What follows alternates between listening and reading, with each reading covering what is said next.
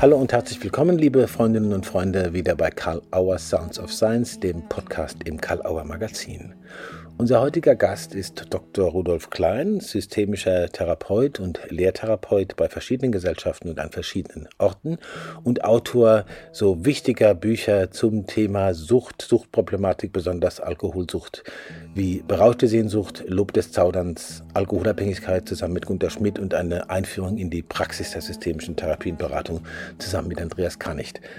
Rudolf Klein hat jetzt in der Reihe Fachbücher für jeden, ein Buch vorgelegt, Leben mit Alkohol, Herausforderungen und Chancen. Darüber wollen wir sprechen. Was versteht man darunter, wenn Abhängigkeit in Anlehnung an Luc Isebert als Ende oder Einschränkung von Wahlmöglichkeiten verstanden wird und wie kriegt man Wahlmöglichkeiten zurück? Was hat das alles mit dem systemischen Zugang zu dem Verständnis von Abhängigkeit und von Alkoholproblematik zu tun? Viel Spaß und viel interessante Einsichten in dem spannenden Gespräch mit Rudolf Klein. Hallo, lieber Rudi Klein, herzlich willkommen und vielen Dank, dass du dir jetzt Zeit nimmst, mit Karl Auer Sound auf sein Gespräch zu führen, auch so äh, knapp und in deiner äh, wohlbestallten Zeit. Danke dir sehr dafür. Danke. Okay. Rudi, du bist ein sehr breit ausgebildeter und sehr erfahrener Berater, Coach, Therapeut. Du lehrst an Instituten, Universitäten, national, international, wie man nachlesen kann. Und einer deiner Schwerpunkte, nicht der einzige, aber einer, in der praktischen Arbeit ist äh, ambulante Therapie mit alkoholabhängigen Menschen. Das ist so ein Begriff, da muss man schon mal hingucken. Und äh, Supervision, besonders in ambulanten und stationären Einrichtungen, eben zur Therapie mit Abhängigen. Und da ist die Formulierung wieder. Deswegen würde ich damit gerne einmal anfangen. Wie könnte man denn Abhängigkeit definieren? Ist das überhaupt ein geglückter Begriff? Also zum, zumindest ist er mal eingeführt und jeder scheint zu verstehen, was damit gemeint ist. Mhm. Ähm, und man kann natürlich auch nachlesen in den Diagnosemanualen, was man äh, machen muss oder unterlassen muss, um als abhängig diagnostiziert zu werden. Äh, unglücklich ist der Begriff allerdings dann, wenn man ihn mal bei Google zum Beispiel eingibt, da kommen so Begriffe raus wie Hörigkeit, unmündig und äh, ähm, also nicht, nicht in der Lage, eigene Entscheidungen zu treffen. Und da wird das Ding schon etwas schwierig, weil dieser Begriff halt Passivität unterstellt so, als ob der Alkohol sich gegen den Willen des Trinkers in ihn hineintrinken würde, was natürlich nicht stimmt. Also das heißt, es ist letztlich ein Interaktionsgeschehen zwischen einem Suchtmittel, in dem Fall Alkohol, und dem Trink, der trinkenden Person. Und daraus entstehen irgendwelche Interaktionsmuster sozusagen.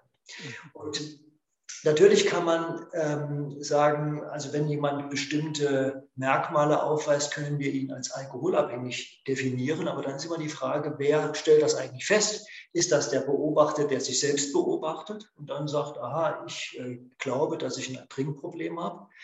Oder ist das jemand, der diagnostiziert, Therapeuten, Ärzte oder sonst was, die jemandem unterstellen, dass er abhängig ist? Also das sind auch nochmal Dinge, die schwierig sind, beziehungsweise die man reflektieren sollte. Mhm. Ich mag eher den Begriff, den ich von Luc Isebert übernommen habe aus Belgien, dem Psychiater, der vor ein paar Jahren gestorben ist. Ähm, der hat von einer Einschränkung von Wahlmöglichkeiten gesprochen. Das finde ich ziemlich interessant weil die Einschränkung von Wahlmöglichkeiten sich auf ganz unterschiedliche Systemebenen natürlich auch bezieht, auf psychische, biologische und natürlich auch soziale Systeme. Mhm. Und aus diesen Einschränkungen sich dann bestimmte Muster ergeben, die man dann als abhängiges Verhalten bezeichnen kann. Mhm. Ähm, und ähm, was, was ich vielleicht noch dazu sagen muss, bei Abhängigkeit gibt es ein Merkmal, das man sicher berücksichtigen sollte, nämlich die Chronifizierung. Also diese Einschränkung von Wahlmöglichkeiten geht nicht von heute auf morgen, sondern baut sich über lange Jahre hinweg teilweise auf mhm. und äh, geschieht fast unmerklich für diejenigen, die diese Problematik dann letztlich repräsentieren. Aber ich gehe immer in meiner Arbeit davon aus, dass diese Menschen eben nicht unmündig sind oder nicht mehr wählen könnten prinzipiell, sondern dass sie prinzipiell all diese Fähigkeiten haben und nur mehr oder weniger Gebrauch davon machen. Mhm. Deshalb würde ich bei dem Abhängigkeitsbegriff ihn ich benutze ihn, aber ich reflektiere ihn möglichst und würde jedem unterstellen, der damit arbeitet, ihn genau zu, zu reflektieren, was das eigentlich bedeutet in seiner Auswirkung. Diese Sätze waren das Gespräch schon wert, muss ich klar sagen, auch jetzt wahrscheinlich für viele, die, äh, die jetzt zuhören. Mhm. Ähm, da waren ja schon so ein paar Andeutungen drin, was das spezifisch Systemische wahrscheinlich ist. Da kommen wir gleich hin. Ja. Äh, der unmittelbare Anlass ist ja äh, bei unserem Gespräch, dass es ein neues Buch gibt von dir. Leben mit Alkohol, Herausforderungen und Chancen. Da ist ja schon diese Nuancierung wohl drin. Äh, das jetzt bei uns in der Reihe Fachbücher für jeden ist, wo wir äh, Autoren und Autoren haben, die einfach Fachbücher für ihre jeweiligen Tätigkeitsfelder und Konzepte geschrieben haben, was ja bei dir äh, voll zutrifft, berauschte Sehnsucht, Lob des Zauderns, Alkoholabhängigkeit mit dem Gunther, die Einführung äh, in systemische Therapie und Beratung mit dem Andreas Kanicht, ähm, die auch immer wieder Referenzen finden und gerne äh, zu Rate gezogen werden. Jetzt hat dich ja irgendwas bewegt zu sagen, okay, jetzt richte ich mich mal übers Fachpublikum hinaus, respektive an ein anderes Fachpublikum, könnte man ja sagen, denn du sagst ja, diejenigen, die problematisches Trinkverhalten haben, sind ja eigentlich auch vom Fach. Was hat dich bewogen, jetzt trotzdem diesen Duktus zu nehmen und die anzuschreiben sozusagen? Ja. Also das ist ganz interessant gewesen, jetzt von der von Zustandekommen des, des, des Buches, weil ähm, ich bin ja gefragt worden von Hans Lieb damals ah ja, genau. und dann nach gewissem Nachdenken zugesagt und dann habe ich in meinen Dateien nochmal rumgestöbert und gemerkt, dass ich vor mehreren Jahren bereits eine Gliederung hatte, wie ich Menschen ansprechen würde, die vielleicht eine Alkoholproblematik haben. Also ich hatte offensichtlich da schon mal drüber nachgedacht, habe es aber vergessen. Und, ähm, und die, die Herausforderung war für mich, und das fand ich für mich nochmal spannend, wie muss ich eigentlich schreiben, auch stilistisch schreiben und wie, wie, welche Ideen will ich rüberbringen, dass Menschen, die darüber nachdenken wollen, ob sie ein Alkoholproblem haben oder nicht, ob sie problematisch, riskant, gefährlich oder sonst irgendwie trinken, wie kann ich die einladen, über sich selbst nachzudenken? Denn das ist für mich eine der größten Chancen. Du hast, du hast eben die Chancen schon angesprochen. Mhm. Die Chancen der Alkoholproblematik oder der Alkoholabhängigkeit oder des riskanten Konsums oder wie immer man das nennen mag, mhm. mhm. besteht darin, dass Menschen etwas bei sich feststellen könnten, was sie so bewerten, dass sie anfangen, über sich nachzudenken. Zum Beispiel, will ich weiterhin so trinken, wie ich es mache? Will ich mehr oder weniger trinken? Ähm, wenn ich weniger trinken will, ähm, was müsste ich tun, damit mir das gelingt? Und wie kommt es eigentlich, dass ich mir etwas angewöhnt habe, was ich eventuell gar nicht unbedingt wollte? Das ist ja die spannendste Frage überhaupt. Also wenn ich arbeite ja nach wie vor mit Alkoholabhängigen und ich frage die Klienten immer mal, ob sie alkoholabhängig werden wollten. Ich habe noch nie in all diesen Jahrzehnten jemanden gehört, der gesagt hat, ich wollte schon immer alkoholabhängig werden. Das war mein Ziel. Das war das Ziel meines Lebens. Das heißt, das heißt, diese Problematik hat keine gute Presse, hat viel mit Schuld, mit Scham zu tun. Mhm, Und niemand will eigentlich alkoholabhängig werden. Umso wichtigere Gründe muss es geben, dass jemand eine solche Entwicklung überhaupt nimmt. Also wie, was, was sind die guten Gründe, was sind die Hintergründe, die möglichen Erklärungsansätze, die dazu führen, dass jemand ein Verhalten zeigt und zu etwas, zu jemand geworden ist, der er nie werden wollte.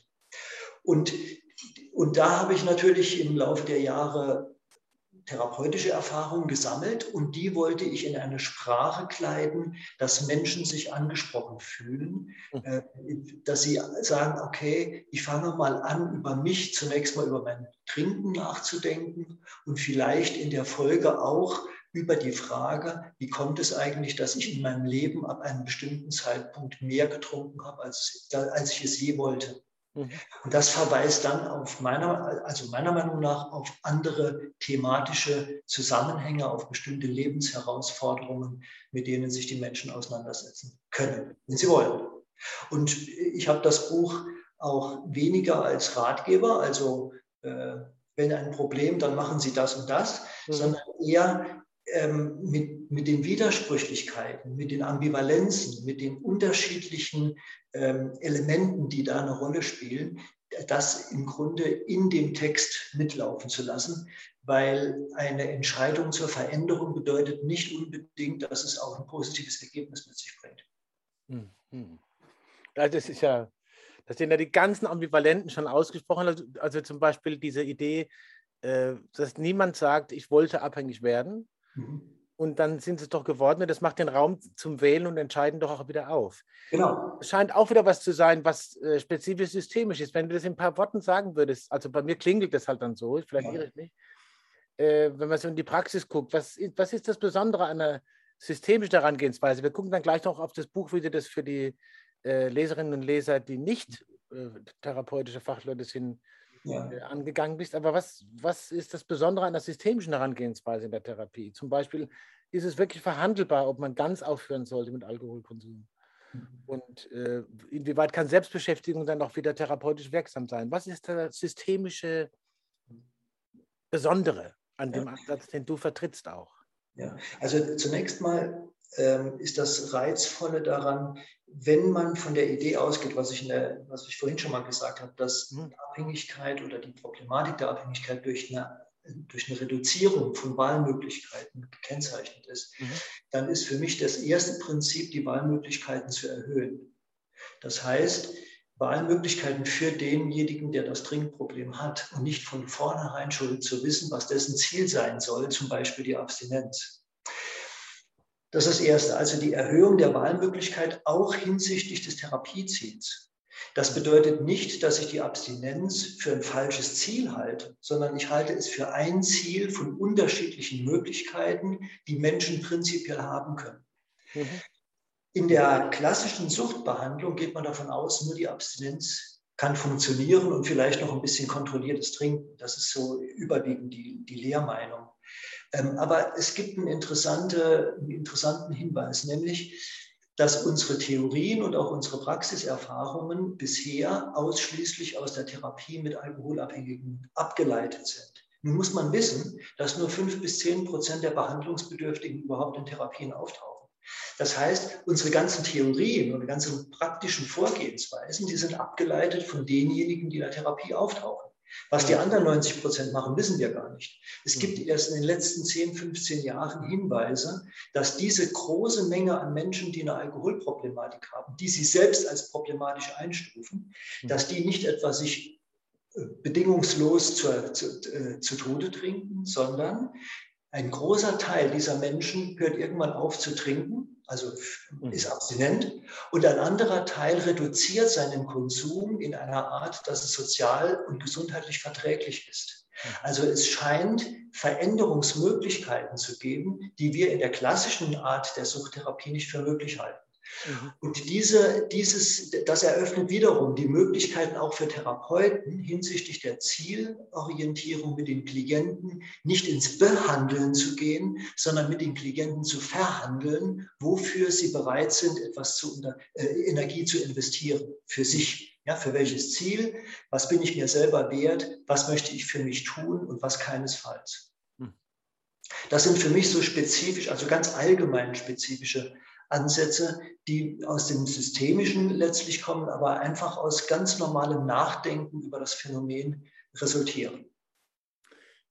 Du hast in dem Buch ja auch so Fragen, die du jetzt äh, formuliert hast, viele gesammelt und bietest dir auch sortiert an. Wie kann man selber reflektieren darüber, was, was will ich eigentlich sozusagen, was will ich in Bezug auf Trinken oder nicht trinken und so, und das nicht zu totalisieren. Ich benutze jetzt dieses, dieses Wort vielleicht mal ein bisschen unvorsichtig. Und äh, du hast in dem Buch auch äh, drei Hauptkapitel. Das dritte ist das größte, wo ganz viele solche Fragemöglichkeiten und Selbstreflexionsmöglichkeiten drin sind. Und du eröffnest die immer mit einem Brief ja. direkt an die Leserinnen und Leser. Und in dem Zusammenhang sprichst du äh, von problematisch trinkenden Menschen. Das hast du mal so.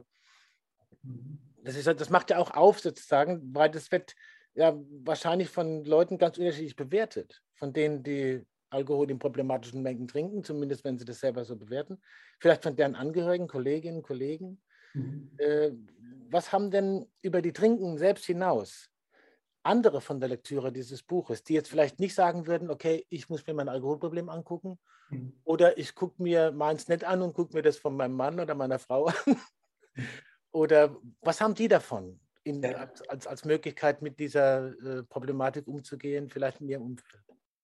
Ja, also das Buch richtet sich in allererster Linie natürlich an diejenigen, die selbst trinken, aber man kann natürlich die trinkende Person niemals isoliert sehen, sondern das ist natürlich auch ein klassisch systemischer Gedanke im Kontext seines Beziehungsgefüges. Da gibt es ja ganz unterschiedliche Beziehungsgefüge. Also ich habe lange in einer öffentlichen Suchtberatungsstelle gearbeitet. Da habe ich es überwiegend mit Klienten zu tun gehabt, die aus familiären und anderen sozialen Bezügen rausgefallen waren. Äh, hier in der äh, Praxis, in der ich jetzt arbeite, habe ich es fast nur mit Klienten zu tun, die noch in sozialen Systemen, Familien oder in, auch noch im Beruf stehen und in Familien leben. Ähm, also das Erste ist, wenn, was ähm, Angehörige gewinnen können, wenn sie das Buch lesen, ist, dass es einen berechtigte, berechtigten Grund zum Klagen gibt über das, was geschehen ist und was ihnen widerfahren ist.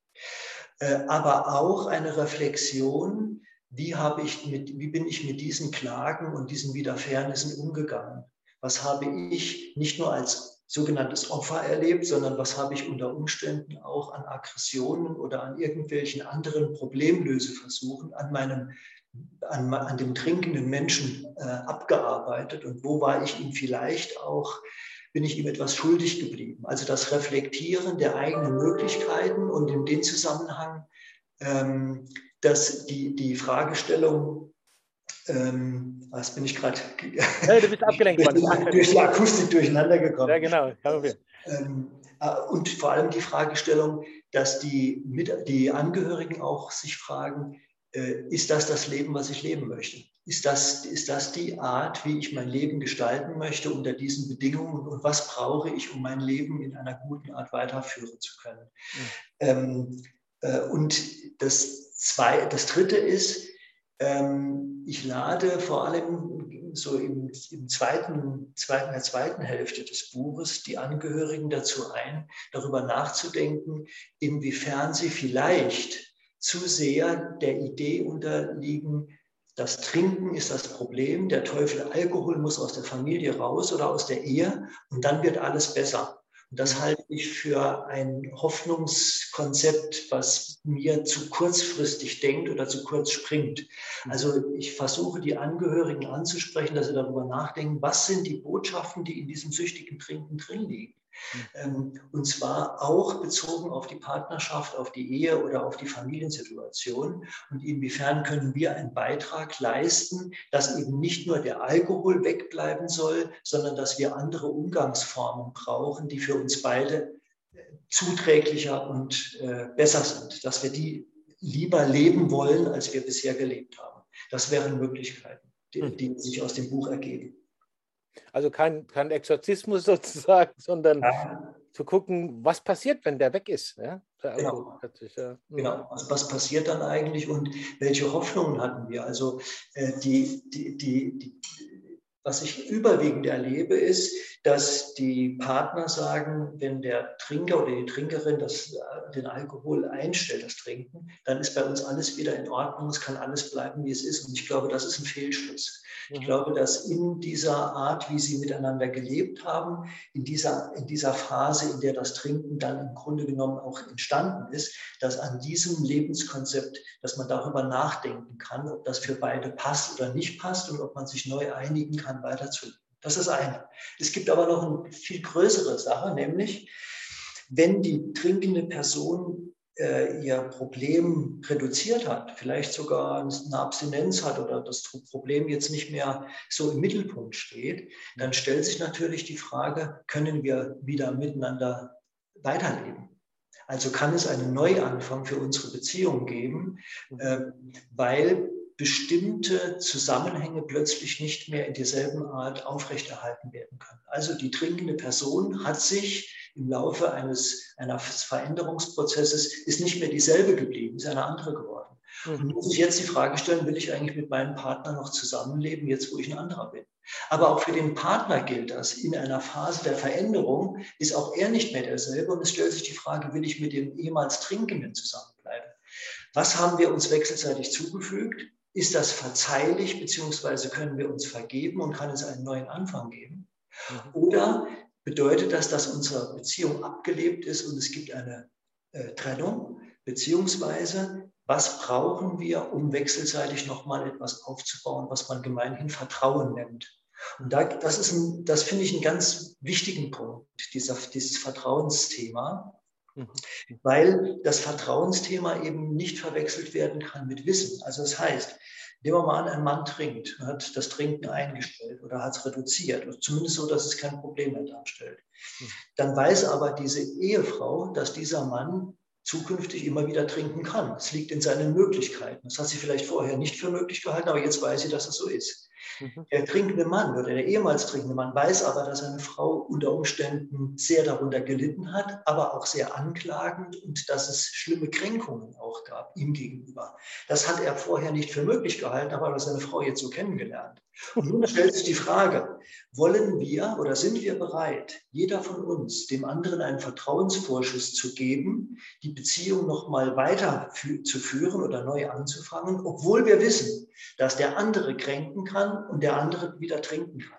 Das heißt, es ist die Entscheidung hin zu einem Risiko für beide. Und dafür muss Verantwortung übernommen werden. Und das ist eigentlich ein ganz springender und ganz zentraler Punkt, wie mit, mit, mit äh, Verantwortungsvorschüssen umgegangen wird, wie mit Verantwortung umgegangen wird und wie man das Risiko zu tragen bereit ist, das in jeder Zukunftsoption liegt, nämlich dass es schiefgehen kann. Da sind wir jetzt wieder bei den Chancen, ja? Also genau. bei, der, bei, der, genau. bei, dem, bei der anderen Seite der Chance, das, das, genau. das Risiko. Ja. Du, du, sprichst ja auch von Herausforderungen und Chancen. Von manchen wird es vielleicht auch als Provokation gehört irgendwo. Mhm. Äh, ich, ich, nehme einfach so ein Beispiel, was soll der, Begriff Chancen, könnte jemand fragen, wenn es um den Führerschein geht oder wenn ich den verloren habe, weil, weil ich zum zweiten Mal äh, mhm. da reingedackelt bin und will mhm. den wieder haben, da gibt es ja nur eine Chance, 0,0 scheint mir oder nicht. Wie unterscheiden sich denn die Anlässe in der Therapie aufzusuchen? Das ist ja ein anderer strategischer Ansatz oder, oder, die, oder dann die möglichen Lösungswege oder bin ich da falsch unterwegs? Da, würde ich, da würde ich widersprechen. Äh, mhm. Wenn der Führerschein weg ist, bedeutet die einzige Chance nicht 0,0, sondern Fahrradfahren. oder, oder mit öffentlichen Verkehrsmitteln. Also das heißt, äh, es gibt immer eine Option. Die, mhm. die, die Idee der Alternativlosigkeit halte ich für einen Witz. Mhm. Ähm, weil es ist, die, das als einzige Chance zu begreifen, kann man nur dann, wenn man denkt, der Führerschein ist für mich absolut wichtig, das Einzige, was ich auf jeden Fall brauchen muss oder, oder brauche. Mhm. Und da geht es für mich los, dass, dass man überlegen kann, wofür ist der Klient eigentlich bereit, etwas zu tun? Ist mir der Führerschein so wichtig, dass ich dafür aufs Trinken verzichte? Mhm. oder verzichten will. Wenn Ihnen der Führerschein so wichtig ist, aus welchen Gründen auch immer, dann muss man darüber nachdenken, welche Optionen hat er hinsichtlich des Trinkens, wie kann ich die Menschen bei der Führerscheinstelle davon überzeugen, dass die mir wieder Vertrauen schenken. Und das kann sein, dass es nur über 0,0 geht und dann wäre auch das Therapieziel auch klar. Aber dann ist es durch den Klienten definiert und nicht durch sonst irgendjemand. Ja. Also Abstinenz ist immer etwas oder überhaupt jedes Therapieziel ist immer das, was der Klient definiert und was er bereit ist zu tun und was er bereit ist dafür zu tun. Insofern ist diese, die, diese, die, diese Idee, die du in der Frage drin hast, eigentlich, äh, die kann man in Frage stellen. Da ist eine Prämisse drin, die nicht als solche geöffnet ist, ne? oder so. Nein, nein. Also wenn jemand, wenn jemand, also 0,0 ist nur für den wichtig, der unbedingt seinen Führerschein haben will. Er kann sich frei machen davon. Also diese ganzen Ideen des Zwangskontexts und so, äh, das, da, da habe ich den Eindruck, dass Klienten ganz viele Freiheitsmöglichkeiten haben und das scheint mir auch wichtig. Also die Wahlfreiheit, das, das ist, glaube ich, ein ganz zentraler Begriff, den Freiheitsbegriff, der dem Klienten aufgrund seines Problems erst die Möglichkeit gibt, nochmal über sich nachzudenken.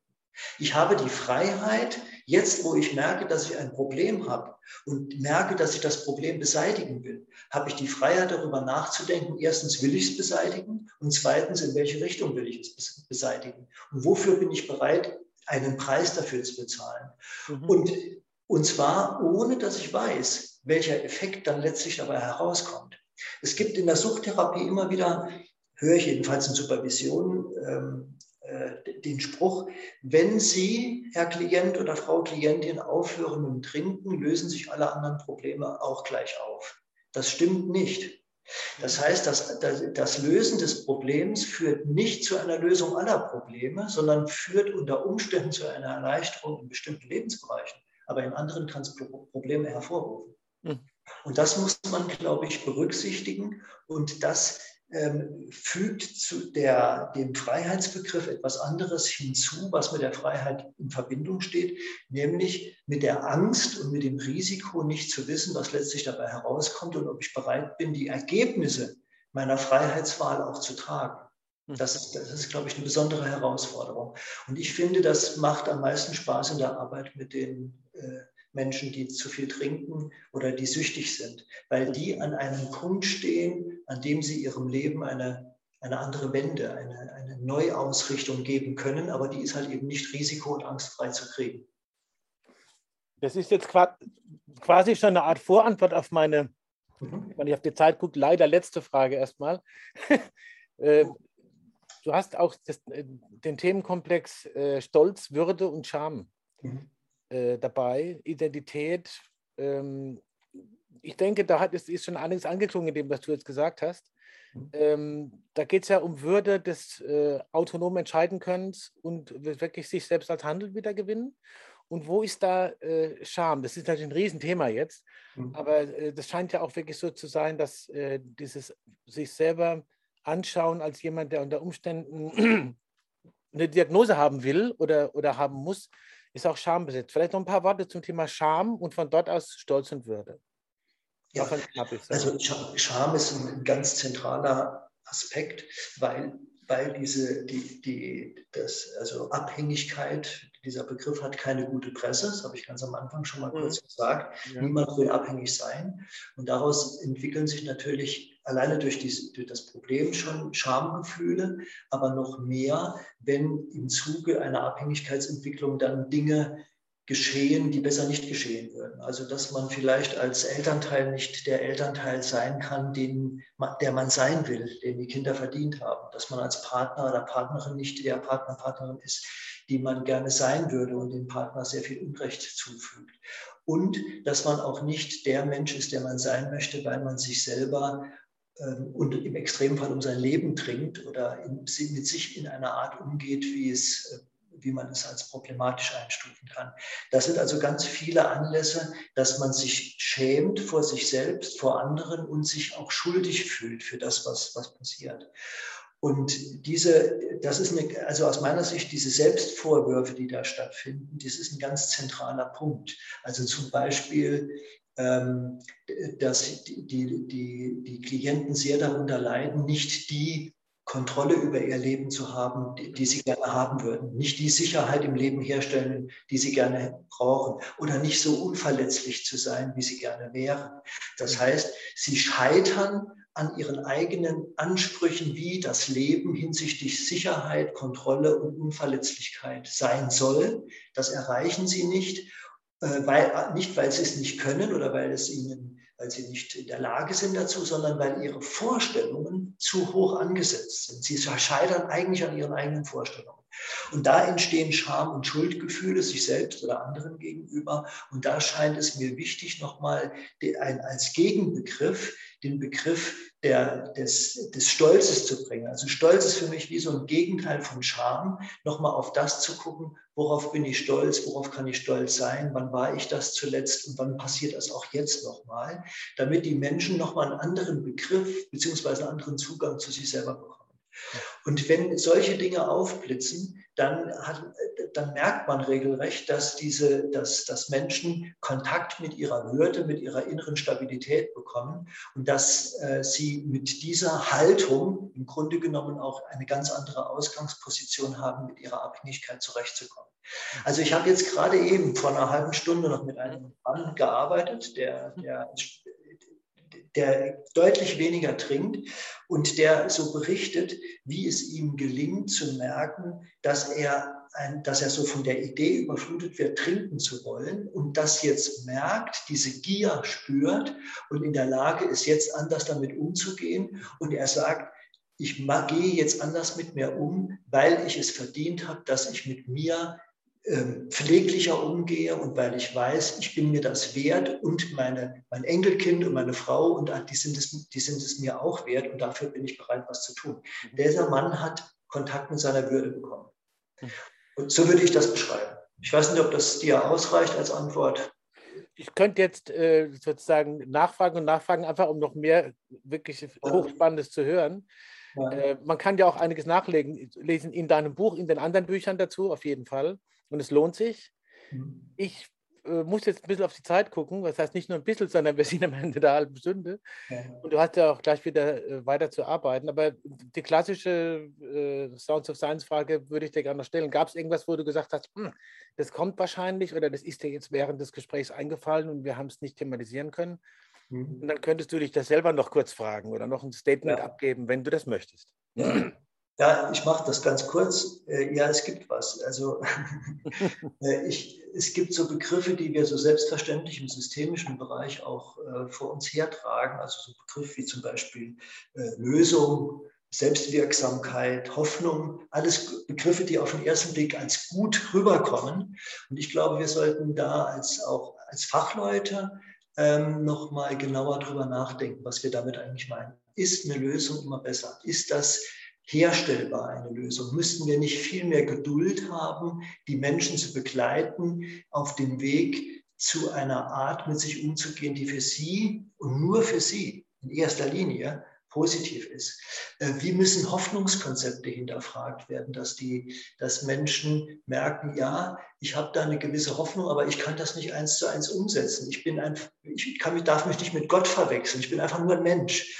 Und ich glaube, es wäre gut, wir wären in der Lage, weniger methodengläubig zu sein und zu glauben, wir könnten eine Veränderung herstellen, als vielmehr auf Entwicklung, auf Begleitung und auf solche Prozesse zu achten. Das, das wäre das, was ich so abschließend noch gerne sagen würde. Auch vielleicht den Begriff der Selbstwirksamkeit, der ist auch so, das ist so, als ob das keinen Widerspruch verdient ich erlebe halt mit den Klienten dieses komische Phänomen, dass sie eine überhöhte Vorstellung ihrer Selbstwirksamkeit haben. Also sie versuchen Kontrolle auszuüben, wo sie gar keine haben, sondern lediglich Einfluss. Sie versuchen Sicherheit herzustellen, wo es doch um die Frage geht, mit wie viel Unsicherheit kann ich leben. Sie versuchen unverletzlich zu sein, wo es doch darum geht, die Verletzlichkeit zu integrieren und zu realisieren, dass man ein Mensch ist und damit ein fragiles Wesen.